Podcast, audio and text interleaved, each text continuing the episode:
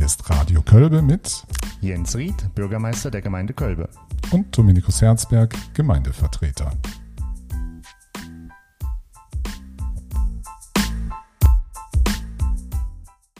Herr Ried, wir probieren ein neues Format aus. Ne? Heute wird alles kürzer, häufiger, schneller. Und dann auch noch angenehmer zu hören und noch schneller zu verarbeiten. Ja, und natürlich immer besser. Natürlich. Jetzt reden wir kurz über, ganz, ganz kurz, irgendwie so 10, 15, 20, 30 Minuten. Wir werden sehen, was rauskommt. Wir reden kurz über die Diskussionsveranstaltung. Das war eine Podiumsdiskussion, die am Donnerstag, am 11. November waren. Die lief unter einer bestimmten Reihe, die heißt Wendezeit. Der konkrete Titel war 2040 Kölbe klimaneutral, Fragezeichen, Ausrufezeichen. Mit dabei waren neben Ihnen, Herr Ried, der Dr. Johannes Becker, der ist Friedens- und Konfliktforscher. Viele kennen ihn aus Marburg. Genau, weil er dort in der BI Verkehrswende aktiv ist. Und Ulrich Kling-Böhm, Vorstand des St. Elisabeth Vereins. Der war auch noch Mitdiskutant. Und Martina Berghemer von der VHS hat das Ganze moderiert. Wie war es da oben auf der Bühne, Herr Ried?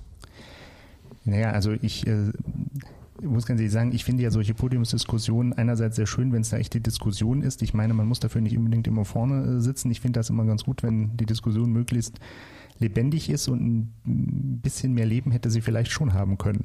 Aber das Publikum, das hat, glaube ich, ein bisschen Leben später reingebracht. Ja, das ist auch ganz gut so. Ne? Wie ist die Diskussion so abgelaufen? Ähm, man muss, ja, wie, wie soll ich diese Dynamik da oben beschreiben? Frau Berghemer, die hat einige Fragen gestellt an Sie, drei, die auf dem Podium saßen. Das hat sich so eine Dreiviertelstunde ungefähr hingezogen und dann fing aber schon an, die ersten Meldungen aus dem Publikum zu kommen.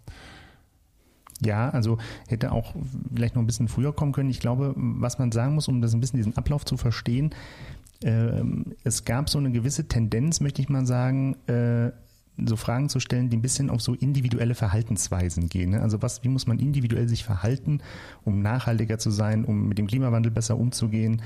Und ähm, das ist auch sicherlich ein Ansatz, den man auf jeden Fall verfolgen muss. Man muss aber auch einfach ganz klar sehen, und das habe ich zumindest versucht, äh, mal deutlich zu machen, wir müssen uns auch über verbindliche Rahmenbedingungen einig sein.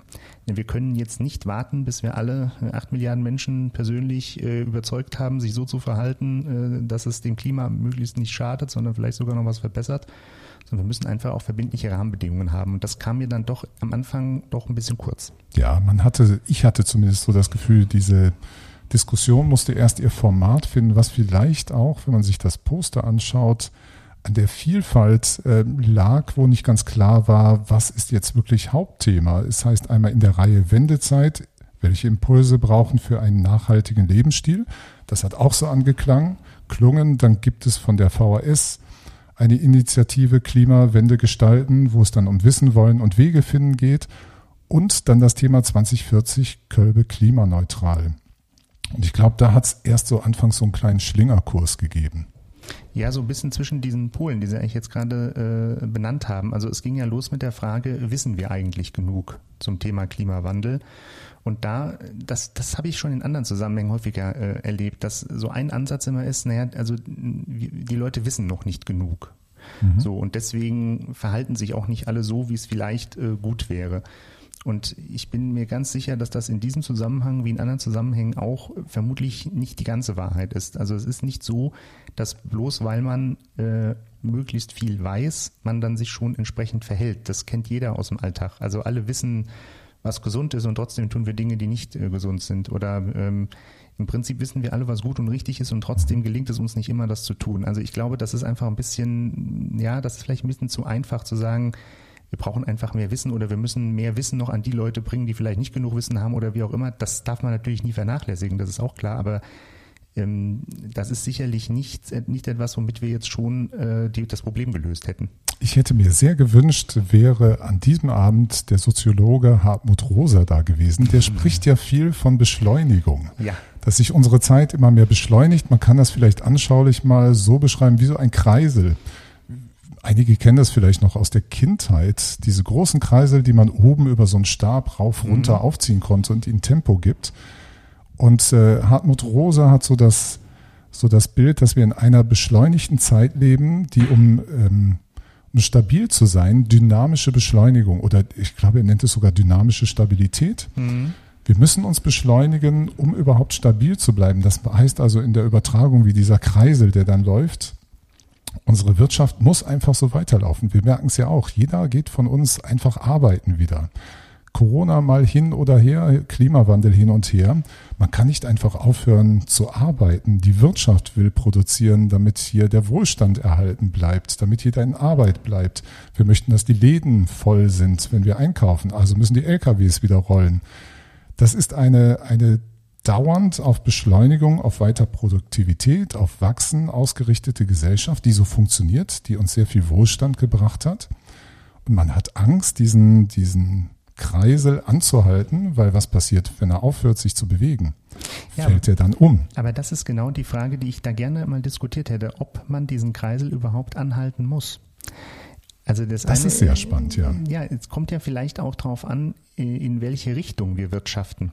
Also ich sage mal, alle diese ganzen Innovationen, die wir benötigen, um äh, den Klimawandel äh, bewältigen zu können, um äh, in Zukunft auch einfach anders zu produzieren, überhaupt generell anders zu wirtschaften. Das muss ja alles erstmal hergestellt werden. Das muss ja alles sozusagen auf die Schiene gesetzt werden. Industrie muss umgebaut werden. Verkehrssysteme müssen umgebaut werden. Das sind ja alles Dinge, die eine unglaubliche Produktivität erfordern. Die Frage ist doch, wie wir das ganze System ausrichten und nicht, mhm. ob wir jetzt sagen, oh, jetzt müssen wir alles auf Stopp stellen. Das stimmt ja nicht, sondern wir müssen dem eine andere Richtung geben.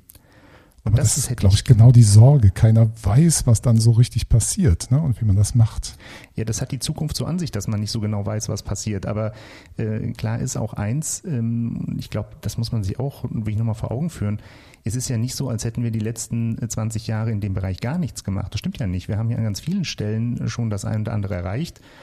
Und äh, es gibt so eine schöne äh, Studie, in dem äh, der Denkfabrik, sag mal nicht Think Tank, sag mal ja, Denkfabrik, äh, Agora, Agora Energiewende. Äh, die haben eine sehr schöne Studie rausgebracht, äh, die das ziemlich klar eigentlich auch beziffert, ähm, was man, was wir tun müssen, damit wir Klimaneutralität in, im gesamten System in Deutschland natürlich, klar, äh, erreichen. Und ähm, da ist eine ganz entscheidende Zahl, die man sich auch mal vor Augen führen muss. Also auf diesem langen Weg äh, dahin haben wir auch schon rund ein Drittel geschafft. Mhm. Ein Drittel der Dinge, die wir machen müssen, sind gemacht oder zumindest im Werden. Dass da noch größere Dinge folgen müssen und vielleicht ja alles entscheidend noch nicht getan sind oder noch nicht richtig getan sind, das ist klar, aber also Thema Kohleausstieg oder sonst irgendetwas, aber es ist ja nicht so, als würden wir jetzt bei Null anfangen, wir sind ja bereits in einem Prozess drin, in dem wir im Umbau begriffen sind. Und möglicherweise müssen wir den beschleunigen. Ja, da müssen wir vielleicht nochmal auf den Pumpkreisel drücken. Oh, jetzt machen Sie mir richtig Angst, Herr Ried. Ja, Angst braucht man da nicht zu haben, aber das wäre mal ein anderes Bild sozusagen. Ja, ja. Ja, aber das ist eine andere Perspektive nochmal. Ich glaube auch, Sie haben ja auch in der Diskussion versucht, das dann mal runterzubrechen, was das für Kölbe bedeutet. Auch das Publikum hat sich eingeschaltet, weil der Eindruck, glaube ich, war schon gerade bei Ihren zwei Mitdiskutanten, dass äh, das ein bisschen zu sonst abgehoben war oder zu, zu wenig konkret auf unsere Lebenswelt. Und das hat auch das Publikum eingefordert. Wie zum Beispiel, wenn Herr Becker sagt, wir sollen keine Feindbilder haben. Also wenn man sagt, ich hasse Autofahrer, da kommen wir nicht weit, das stimmt, aber ist nicht besonders handlungsanleitend für unseren Alltag. Die wenigsten, glaube ich, sind auch als Hasser unterwegs. Ja, ich habe mich dann tatsächlich, hat das ja mehrfach gesagt, und äh, gut, als Friedens- und Konfliktforscher ist das sicherlich auch erstmal ein naheliegender Zugang. Ich habe mich nur gefragt, was sind denn das für Feindbilder? Also wo kommen die denn her und wie, was genau beinhalten die? Also ich weiß nicht, wie viele Leute es gibt, die sagen, ich hasse Autofahrer oder ich hasse XY, also die das wirklich meinen. Ne? Also sagen sie ja sein, aber das wirklich meinen. Ähm, das weiß ich gar nicht. Vielleicht spielt das auch irgendwie, spiegelt das eine Diskussionserfahrung wieder, die er hat. Ich weiß nicht, ob das in Marburg anders ist als woanders, aber ich habe eigentlich eher den Eindruck, klar ist, das sind das emotional geführte Debatten, aber das ist ja erstmal nichts Besonderes. Das ist, äh, glaube ich, klar. Und das sind auch welche, die mit klaren Positionen ähm, äh, geführt werden, teilweise auch sehr prägnant sozusagen formuliert, aber auch das ist im Prinzip nicht ungewöhnlich. Also ich würde sagen, statt keine Feindbilder haben oder Feindbilder abbauen, würde ich sagen, vielleicht einfach Diskussionskultur erhalten. Mhm. So, das finde ich eigentlich das Entscheidende. Das wäre ein anderer Zugang dazu gewesen.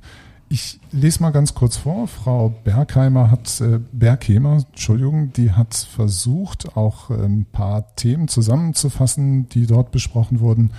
Da gab es den Punkt interkommunale Zusammenarbeit, Informationskanäle, Gemeinschaftlichkeit, Vorbilder, keine Feindbilder, das hatten wir gerade eben, etwas ausprobieren, das hat ähm, auch Herr King, äh, Klingböhm. Klingböhm. Jetzt habe ich, ich hatte ihn falsch notiert auf meinem Zettel, sorry. Zum Café Salamanca hat er etwas erzählt, dann Vision und positive Anreize, Stadt und, und Stadt oder und Verbote. Aber das besprechen wir gleich in einer anderen Episode. Wer mag, hört gleich zu, was sich so alles sagen lässt zu dieser Diskussion im Rahmen von Kölbe. Einverstanden, Herr Ried? So machen wir es. So machen wir es. Ciao, ciao.